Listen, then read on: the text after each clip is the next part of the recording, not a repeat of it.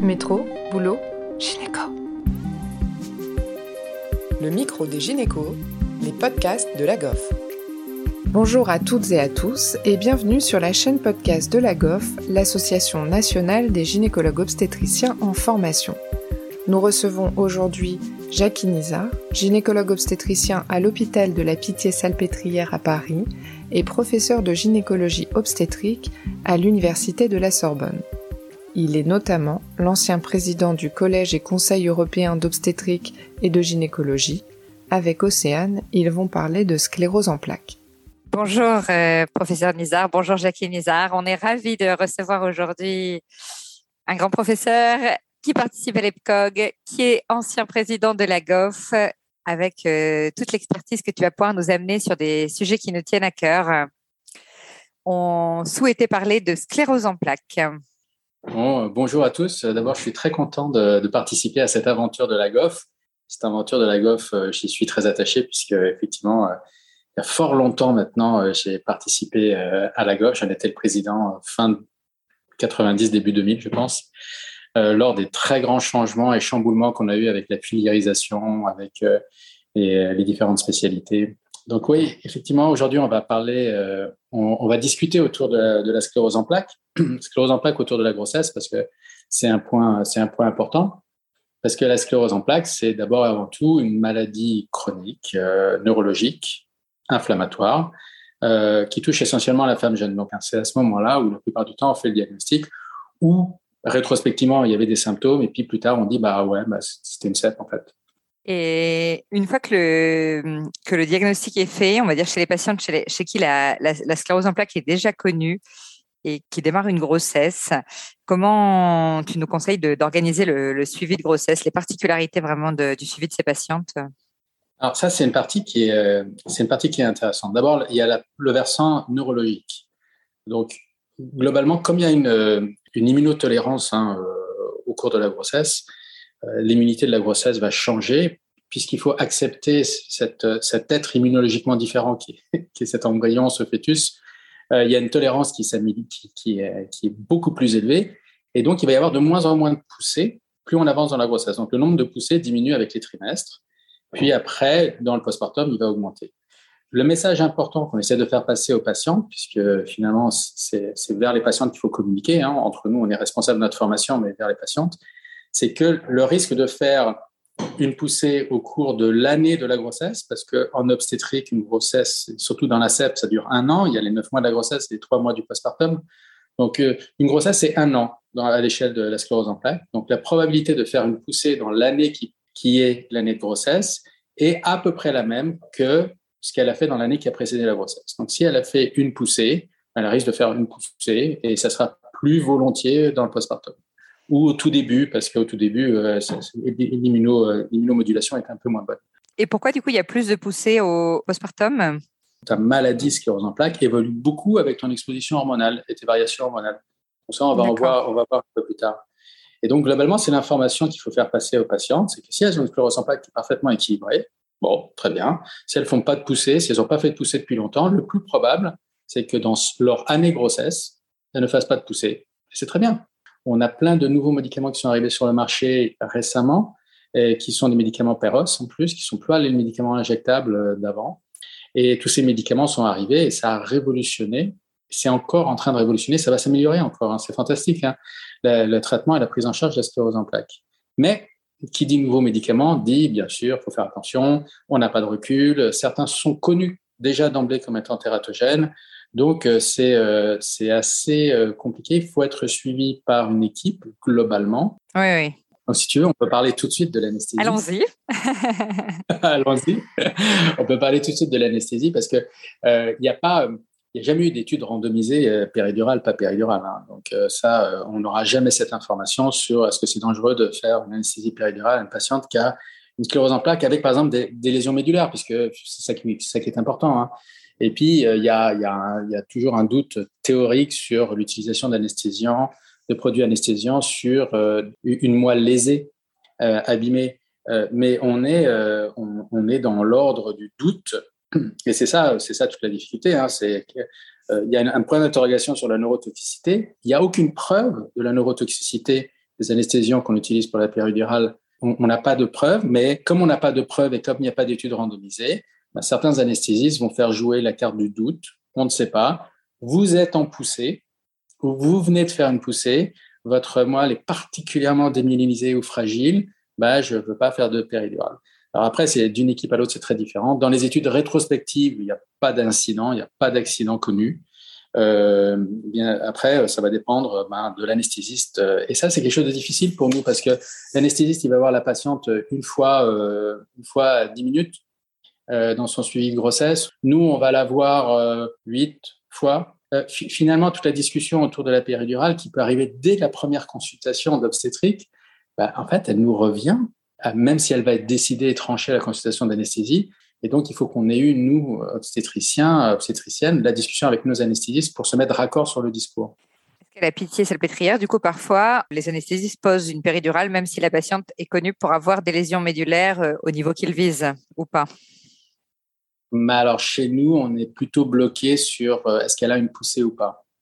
Alors, on va rentrer un peu dans l'aspect euh, l'aspect technique, c'est que les patients ont parfois du mal à identifier leur poussée parce qu'elles peuvent avoir des séquelles euh, neurosensorielles, hein, des séquelles pas forcément motrices, mais en tout cas sensitives. Et quand tu as des séquelles sensitives et que tu es très fatigué, ces séquelles se font sentir beaucoup plus. il peut être difficile de faire la part des choses entre une poussée et une séquelle beaucoup plus euh, symptomatique parce que tu es fatigué comme en fin de grossesse, tu vois.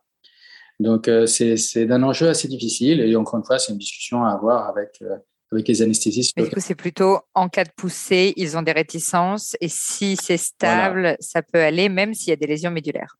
Oui. D'accord. Ben, oui, normalement. Et puis en plus, on sait très bien que la sclérose en plaques est très sensible à la fatigue et parfois à la douleur et au stress.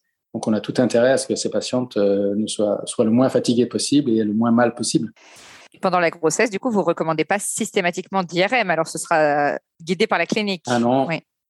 Exactement. Et puis, ça dépend aussi de leur suivi parce que on, va le voir, euh, idéalement, ces grossesses sont préparées. Et la patiente, elle a son feu vert pour une grossesse euh, au niveau de, bien sûr, de l'activité de sa sclérose en plaques et surtout de ses traitements. Donc, je voudrais revenir sur les traitements, justement.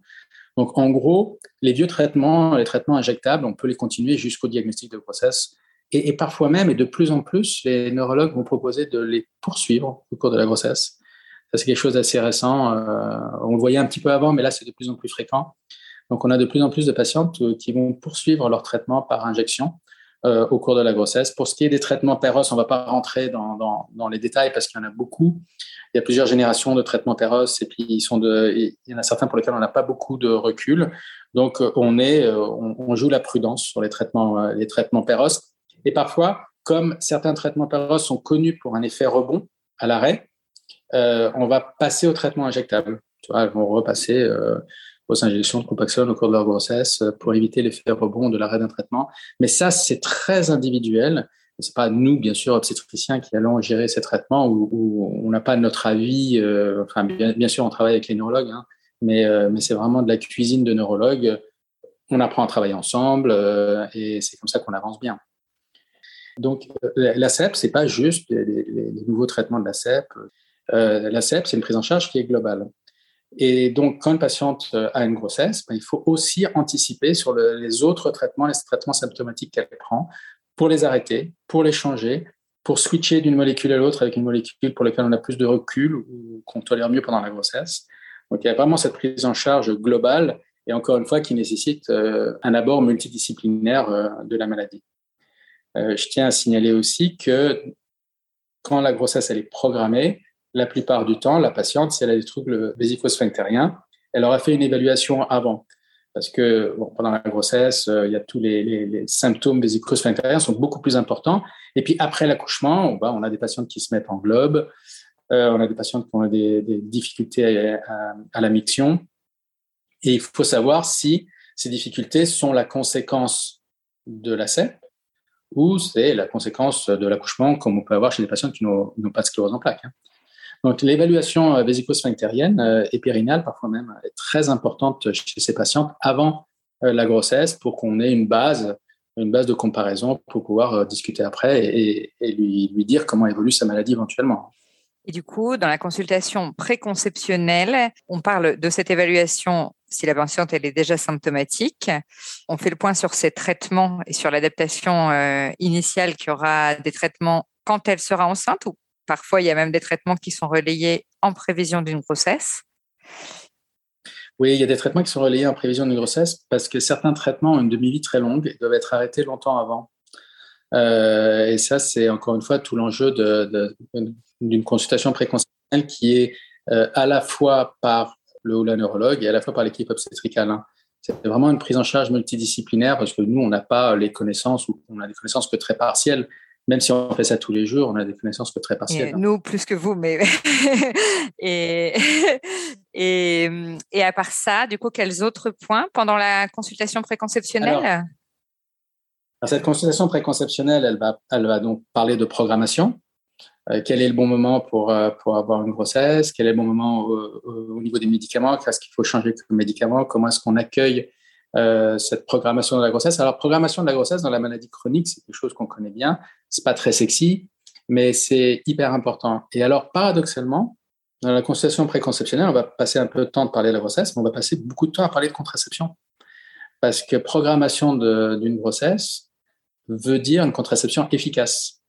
Et là, on touche à un truc un peu compliqué, parce que la contraception efficace, chez des femmes qui peuvent avoir euh, des hospitalisations euh, inopinées, qui peuvent avoir des immunosuppresseurs, qui peuvent avoir un rythme de vie qui n'est pas stable, qui peuvent avoir des, périodes où elles sont très très fatiguées, où elles vont pas se réveiller pour prendre leur pilule, par exemple. Donc, la contraception efficace, ça, ça, passe la plupart du temps par des, des LARC, hein, des, des, contraceptions d'action prolongée et réversible, et par, par un DU ou un implant. Euh, chez ces patientes-là, il y a un réel intérêt à utiliser euh, ce type de contraception euh, parce que justement, surtout quand elles ont pas mal de poussées, c'est compliqué, ça peut être compliqué pour elles. Et là, je voudrais insister sur un point, c'est que il y a, voilà, on dit, est-ce une légende urbaine que un, un, DU, ça doit se être posé à la fin des règles ou au moment des règles, quand le col est ouvert? Et ces patientes qui ont des hospitalisations, qui sont, elles ont beaucoup de mal à prendre des rendez-vous, à arriver au bon moment. Donc, nous, on a un accord avec le service de, neurologie. On a le même accord avec les cardiologues et, les, et les, euh, la médecine interne. C'est-à-dire que quand elles ont une patiente en consultation, quand ils ou elles ont une patiente en consultation et qu'elles choisissent un DU, on les prend en plein milieu de notre consultation, n'importe quand, et on pose les DU n'importe quand dans le cycle. Euh, c'est important parce qu'on a eu beaucoup de grossesses inopinées justement parce qu'elles n'arrivent pas à trouver un rendez-vous au bon moment, parce qu'elles connaissent pas leur cycle, parce qu'elles sont hospitalisées à ce moment-là, donc le rendez-vous, elles n'ont pas pu y aller. Donc, euh, on voit très bien que la logistique est périlleuse. Donc, un DU chez une patiente pour laquelle la grossesse doit être programmée impérativement, bah, se pose n'importe quand. Oui, finalement, c'est techniquement quand même tout à fait accessible, même en dehors de, de la période la plus propice. Donc. Mais même cette période propice, tu sais, je ne suis pas sûr que ce soit euh, si vrai que ça. on grandit avec ça, ça fait partie des choses qu'on nous assène, mais est-ce vrai, Parfois, c'est difficile, même, euh, même dans la période propice. Euh, donc, cette, cette consultation préconceptionnelle, c'est la programmation, c'est la contraception, et euh, c'est tout l'accompagnement où on va lui expliquer aussi comment on va l'accompagner pendant sa grossesse. Et là, il y a un point qui est important sur lequel on a beaucoup travaillé, c'est les journées d'éducation thérapeutique. Dans les journées d'éducation thérapeutique, pour ceux qui ne connaissent pas, c'est les, les, patientes et idéalement les couples viennent toute la journée et il, va y avoir des entretiens, des discussions avec différents professionnels, en fait avec quasiment tous les professionnels qui vont intervenir ou à peu près. Donc il va y avoir les neurologues, il va y avoir des infirmières spécialisées, il va y avoir des sages-femmes, il va y avoir euh, des obstétriciens, des obstétriciennes. Et, et, donc ça, c'est la partie technique où on va leur donner des informations qui sont assez proches de ce qu'on voit aujourd'hui. Et, mais au-delà de ça, et le plus précieux parfois, c'est les temps où on les laisse ensemble. Tu vois, la pause déjeuner, elle dure longtemps. Ils vont rester, ils vont rester deux heures à la pause déjeuner en couple ou certaines viennent seules. Et c'est là où on peut, euh, c'est là où elles vont pouvoir s'échanger des informations, devenir copines, se suivre et partager leurs symptômes. Euh, c'est très précieux ça. La consultation préconceptionnelle, ça tourne autour de tout ça. Alors, idéalement, si la patiente est en couple, la contraception, la consultation préconceptionnelle doit se faire en couple idéalement. Et il y a même des situations où on demande de refaire, si elle vient seule, sur des situations un peu compliquées, des maladies lourdes, où il y a, un réel risque euh, médicales graves, on, on, peut être amené à multiplier les consultations préconceptionnelles pour arriver à l'avoir avec son ou sa partenaire, hein, parce qu'il y a un vrai, enjeu. Oui, c'est vrai que c'est bien aussi de, les impliquer dès le, dès le début, qui, qui comprennent aussi les problématiques et qui sachent accompagner leur, leur conjointe. Oui, on mmh. oublie peut-être parfois. Et quant à, et quant à l'accouchement, du coup, la planification de l'accouchement, est-ce qu'il y a euh, d'autres choses que la, en dehors de, de, la problématique de la péridurale, hein, à laquelle on pense beaucoup pour la sclérose en plaques? Alors oui, et la réponse c'est surtout pas. en fait, il n'y a, pas de raison. De, il a pas de raison de faire un déclenchement médical euh, pour la sclérose en plaques. Après, si elle le souhaite, euh, faut faire comme pour tout le monde. Hein, il y a des équipes qui l'acceptent et c'est très bien mais euh, il n'y a pas d'indication médicale à faire un déclenchement, il n'y a pas d'indication médicale à faire euh, une césarienne, il n'y a pas d'indication médicale euh, à, tout ça. Et d'ailleurs, quand on regarde dans les études rétrospectives, puisque finalement, pour l'instant, on n'a que ça, il y a des grosses études prospectives en cours, hein, mais là, pour l'instant, on n'a que ça. Il n'y a pas plus de césarienne. Il y a peut-être un petit peu plus d'extraction instrumentale, mais il ne faut pas oublier que certaines patientes ont un niveau de fatigabilité avancé. Et puis, il y a certaines qui ont quand même euh, quelques handicaps euh, moteurs hein, pour lesquels il faut les aider. Et ça veut aussi dire qu'il faut, comprendre qu'il y a des patientes qui ont du mal à se déplacer. Et quand tu as du mal à te déplacer, bah, c'est bien d'avoir un déclenchement. Parce que se, déplacer dans la nuit, faire venir une ambulance, c'est difficile parfois. Euh. donc, il y a des patientes, on, leur propose des déclenchements pour des raisons logistiques, hein, euh, voire elles habitent très loin. Ça s'entend, oui. Euh, bien sûr, complètement. Par contre, le pas de prise en charge euh, particulière, pas d'indication d'extraction en dehors des indications classiques et pas de pas de réactivité particulière non plus par rapport à leurs troubles sphinctériens. Non, euh, exactement. Et puis les troubles sphinctériens, euh, quand ils sont là, ils sont là. Hein. donc euh, l'accouchement ne va pas forcément les aggraver. ça, c'est une étude de cas par cas. Et c'est tout l'intérêt d'une bonne évaluation avant qu'elle soit enceinte pour pouvoir en discuter d'emblée. Hein. Mm-hmm. D'emblée. Bien sûr. Tu veux qu'on parle un peu d'allaitement? Eh ben oui, justement, on oublie parfois trop le, le postpartum, une période qui, qui revient à l'actualité euh, de plus en plus. Et puis, c'est intéressant. Donc déjà, oui, l'allaitement et les autres... Euh, donc, une surveillance déjà particulière puisqu'il y a ce risque de pousser, c'est ça? Ou juste on les informe? Ben, tu, tu vois, c'est intéressant parce que euh, comme on a la connaissance là, depuis quelques années de, d'augmentation du risque de pousser dans le postpartum, les neurologues ont essayé plein de choses, ont essayé des traitements immédiatement après l'accouchement, ont essayé euh, des, perfusions. Il y, a, plein de choses qui ont été essayées et globalement, globalement, c'est c'est un échec. Hein. Euh, globalement, les traitements immédiats dans le postpartum sont, sont, des échecs sur le risque de pousser. Et euh, la vraie question en ce moment, c'est que puisque le, risque de pousser va beaucoup dépendre à, l'activité de la maladie avant la, avant la grossesse, ben, euh, est-ce que c'est pas une raison de traiter au mieux, voire un peu agressivement avant une grossesse, de bien préparer la patiente pour qu'elle ait une, CEP la plus calme possible? Et peut-être que ça, ça permettra d'avoir euh, une, euh, une grossesse neurologique hein, cette année plus calme. Tu vois, donc l'enjeu, on a longtemps focalisé sur balancer des traitements le plus vite possible dans le postpartum, mais peut-être que l'enjeu du postpartum, ça se joue dans l'année qui précède la grossesse. c'est des philosophies qui sont en train de changer tranquillement, où on se pose des questions un peu plus, un peu plus précises. Mais quand on revient à l'allaitement, donc l'allaitement n'a pas d'influence sur les poussées. C'est pas parce que tu allaites que tu vas faire une poussée. En revanche, il faut être méfiant hein, parce que l'allaitement va augmenter la fatigue euh, et encore une fois, chez certaines patientes, elles ont une forme de sclérose en plaques qui est très sensible à la fatigue. Donc, euh, il va falloir trouver un compromis euh, dans le couple hein, pour, pour allaiter ce, ce, bébé pour que justement la patiente puisse quand même, la maman puisse quand même se, se, se reposer. Hein. C'est un vrai enjeu. Mais hein. les femmes qui allaitent, elles ont un, un, sommeil très réparateur, même si elles dorment moins.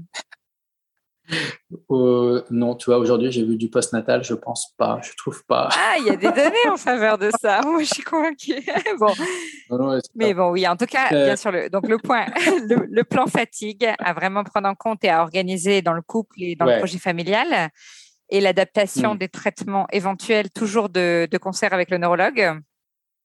Exactement, les traitements toujours de concert avec le neurologue. Alors, il y a des patients qui vont quand même devoir reprendre leur traitement tôt euh, c'est pas tant pour, euh, pour éviter la poussée du postpartum que des patientes qui ont une maladie qui est quand même assez active, donc il y a des reprises de traitement qui sont assez tôt. Globalement, pour faire simple, hein, la plupart des traitements sont contre-indiqués euh, pendant l'allaitement.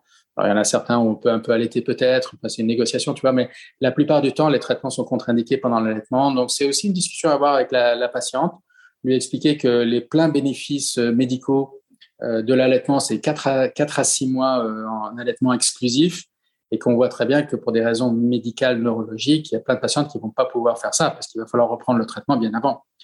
Donc après, c'est à elles de voir euh, si elles veulent si elles veulent allaiter un peu, si elles veulent retarder leur, leur traitement pour poursuivre l'allaitement. Enfin, c'est une, discussion au cas par cas. Et puis en fonction des symptômes qu'elles manifesteront ou pas, de comment. Exactement. Et du coup, il y, y, a des patientes qui n'ont pas de traitement. Hein. Il y, a des patientes qui ont une sclérose en plaques, une vraie, et qui n'ont pas de traitement. Il ne faut pas l'oublier. Donc celles-là, euh, euh, elles ont un libre choix qui est différent. Et chez celles qui ont un traitement, de manière générale, si elles n'allaitent pas, est-ce que c'est reprise du traitement le plus précocement possible en postpartum? Ah ouais. Alors, tu, vois, justement, il y a, y, a, y a, des patientes qui arrivent en consultation et qui me disent euh, alors, il faut reprendre le traitement tout de suite euh, mon neurologue m'a dit qu'on va reprendre le traitement tout de suite. Et je lui ai dit, ah, très bien. Et alors, c'est quand votre rendez-vous? Elle me dit un mois après l'accouchement. Donc, tu vois, la temporalité, elle est très, très différente. C'est sûr. Bon, et eh ben, merci beaucoup en tout cas pour euh, cet épisode. Très intéressant. On a fait le point sur euh, toutes les périodes qui nous intéressaient. Merci beaucoup pour ta disponibilité. Merci. Merci à tous de nous avoir écoutés aujourd'hui. Rendez-vous la semaine prochaine pour un nouvel épisode. Vous retrouverez toutes les ressources et références de ce podcast dans la description et surtout, n'hésitez pas à vous abonner à la chaîne, à lui accorder 5 étoiles, voire même à en parler autour de vous. Métro, boulot, gynéco.